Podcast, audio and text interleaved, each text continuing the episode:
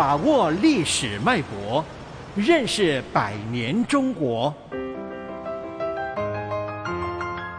世纪长征，我们的世纪，梦想。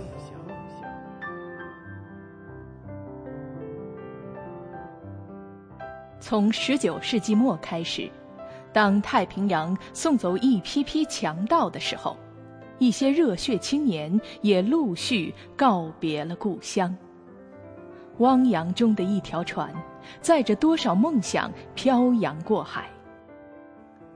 在美国康涅狄克州，埋葬着一个最早睁眼看世界的人，他叫荣宏。庄严肃穆的墓碑下。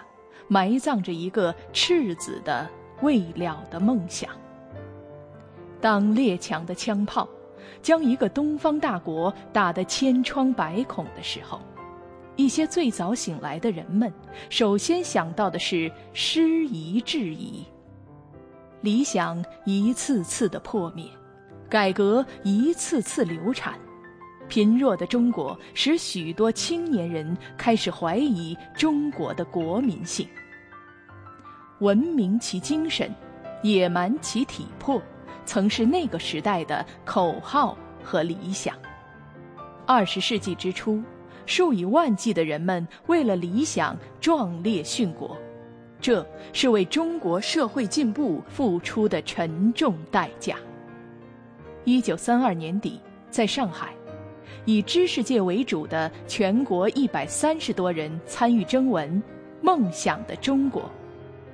朱自清梦想未来的中国是一个大众的中国；郑振铎梦想建立一个伟大的社会主义的国家；邹韬奋梦想一个共劳共享的社会。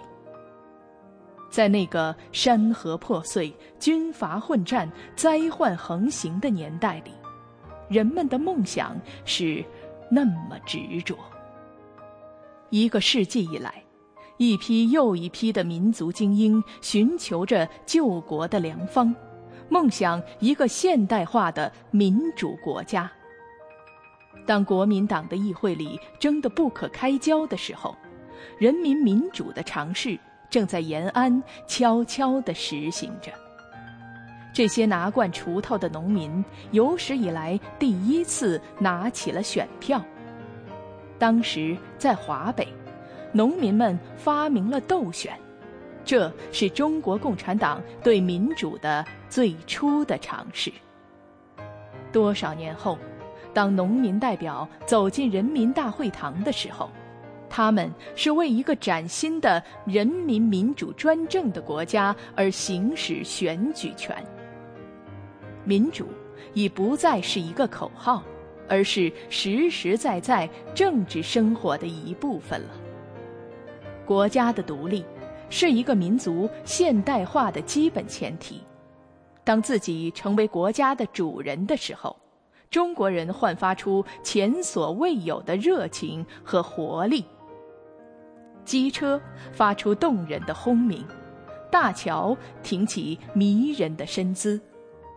新中国建立后。现代化就这样一点一滴地改变着人们的生活。百多年来，正是现代化的梦想激励着这个民族坎坷前行。在中国跨入一个新世纪的时候，这个百年梦想显得如此清晰和亲切。世纪长征。世纪长征系列活动筹备委员会，香港电台普通话台全力推动，教育局全力支持。